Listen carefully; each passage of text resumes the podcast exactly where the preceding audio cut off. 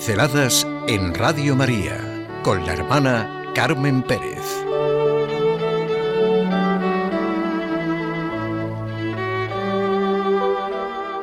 Descanso del corazón en Dios. Siempre necesitamos encuentros, experiencias, hechos concretos para ayudar a nuestra fe y confianza. Pero a muchos puede parecernos que precisamente ahora son tiempos muy recios en los que se necesita amigos fuertes de Dios, que dice Santa Teresa de Jesús. Sí, precisamente ahora, pero lo necesitamos siempre. Señor, aumenta mi fe. Esa tendría que ser nuestra gran petición. ¿No es el Evangelio? ¿El encuentro? ¿La narración de experiencias de fe y confianza en Jesucristo? El Papa Francisco nos ha dicho que Jesucristo ha venido para perdonar, para dar paz al mundo, pero en primer lugar al corazón. Tal vez alguno de nosotros tiene un dolor en su corazón. Tal vez tiene un corazón oscuro. Tal vez se sienta un poco triste por una falla. Él ha venido a quitar todo esto. Él nos da la paz. Perdona todo. Hace años que tengo un librito que es un verdadero testimonio una auténtica experiencia de fe y confianza. Ayuda a rezar casi sin esfuerzo y a vivir de nuestro descanso en el amor de Dios. Se siente todo lo que nos dice Jesús en el Evangelio. Un libro para rezar, para sentir el verdadero descanso de nuestro corazón en Dios Padre lleno de amor y misericordia. Un libro, como he dicho, para vivir, para orar. Se llama Él y yo, de Gabriele Bossis. Es un diario en el que se ve cómo ella encontró, al igual que Santa Teresita del Niño Jesús, el camino de la infancia espiritual, el camino de la confianza total en Dios. Me lo regaló una amiga, que fue una de mis primeras alumnas. Una amiga de esas que dice la Biblia que quien encuentra un amigo encuentra un tesoro. La dedicatoria que me ha puesto lo dice todo. Empieza con una frase del libro que la autora siente que nos dice el Señor a todos. Queridos míos, cuánto os amo. Y luego la dedicatoria. Que la experiencia de nuestra amistad siga siendo una puerta abierta a la vida.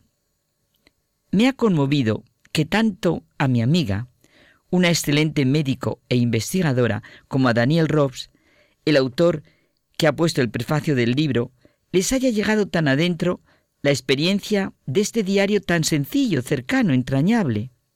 Él y yo. Ya el título dice lo que nos puede ayudar su experiencia. Daniel Robs es un escritor historiador francés. Fue profesor en varias universidades y por último en París. Fue uno de los 50 gobernadores de la Fundación Europea de la Cultura y miembro de la Academia Francesa. Además de otros muchos libros, fue autor de novelas y obras de historia religiosa. Se convirtió al catolicismo hacia los 30 años. Pues este intelectual francés siente a través del diario Él y yo de Gabriele Bossis que esta mujer ha vivido en Él, en Cristo, y nos refleja su luz, su cercanía, su amistad, su evangelio. Su experiencia es la de San Pablo. Ya no soy yo quien vive, es Cristo quien vive en mí. De verdad que no es de ninguna manera una propaganda para que se lea el libro. Es sencillamente sentir que este diario, él y yo, nos comunica una bellísima realidad. Ella siente que el Señor le dice, comprende la alegría que me das abandonándote a los cuidados de mi providencia. Confíate totalmente.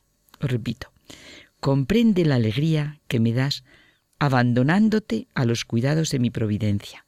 Confíate totalmente. Una vida la suya bastante errante. En toda su formación se destaca su fibra teatral.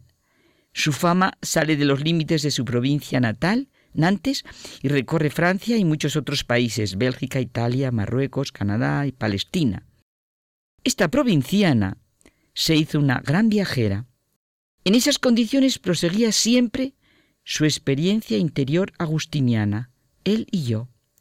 un continuo diálogo el que nos comunica esta mujer, siempre él y yo. Y me repito las palabras del Papa Francisco.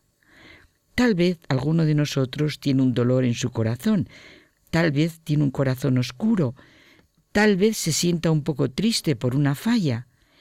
Él ha venido a quitar todo esto. Él nos da la paz, perdona todo. Conmueve esta existencia de esta mujer, la autora del libro, tan externamente desdoblada, sonriente, dedicada por un lado a distraer a los demás y por otro consagrada a la contemplación. Los grandes místicos, dice Bersón, han sido generalmente hombres y mujeres de acción, con un sentido común superior, pues esto sucede también en Gabriel. Cierto que llenan de estupor y admiración las páginas escritas a modo de diario de esta mujer que permaneciendo humanamente semejante a nosotros, en condiciones similares a las nuestras, en medio de lo que es el ir y venir de la vida diaria, sepa tratar y vivir así, él y yo. Externamente nada la distinguía de cualquier otra mujer, señora amable que simpatizaba con la juventud, que bailaba y representaba sus obras en el teatro, que sabía sonreír a todos y que sin embargo, al mismo tiempo, o mejor dicho, por eso mismo, las palabras que oía en lo más profundo de sí misma tenían el sonido de la más alta verdad, un auténtico eco de Jesucristo. Está escrito, como he dicho, en forma de diálogo, un diario en el que transcribe las palabras que ella le decía al Señor y lo que escuchaba a consecuencia de ello, o simplemente lo que siente en su interior que Él le dice. Está anotado el día del mes y el año, a veces incluso el sitio, en el tren, en la calle, al pasar por algún lugar concreto, de regreso de un viaje, en la iglesia, en la cantina de una estación. Puede ser que ella inicie el diálogo, por ejemplo, en Francia, en la calle, dice ella, yo, o sea ella, ando a tu lado, y él dulcemente, pero no me hablas mucho. Otro día también en diciembre. Trabaja a fin de ser para todos mi sonrisa, mi voz amable. No me digan que no nos estalla una sonrisa y sentimos que está a nuestro alcance decirle lo que sentimos en nuestro interior al Señor. Como ella, yo te adoro. Él, ámame sobre todo. En el Ródano, en la estación, miras con fijeza la dirección del tren que va a llegar. Asimismo mis ojos están fijos sobre ti en espera de que vengas a mí. Y ya en el tren, mis puestas de sol son también amor. Para acabar, en Túnez, devuelve bien por mal, no pierdas una sola ocasión. Y después de la comunión, dice ella, Señor, suple mis insuficiencias. Aquí estoy para eso. Señor, tú sabes que todo esto lo hago por ti. Entonces, ¿para qué te lo digo? Esto es precioso. Es necesario que me lo digas, porque a mí me gusta oírlo. Dímelo con frecuencia. ¿No es verdad que cuando tú sabes que alguien te quiere, te gusta que te lo diga? Ya lo creo, ¿verdad? uno con nosotros. Ese es Jesucristo. Y así nos habla. Creados a imagen y semejanza de Dios y redimidos por Él, asume totalmente nuestra humanidad. Descanso del corazón en Dios.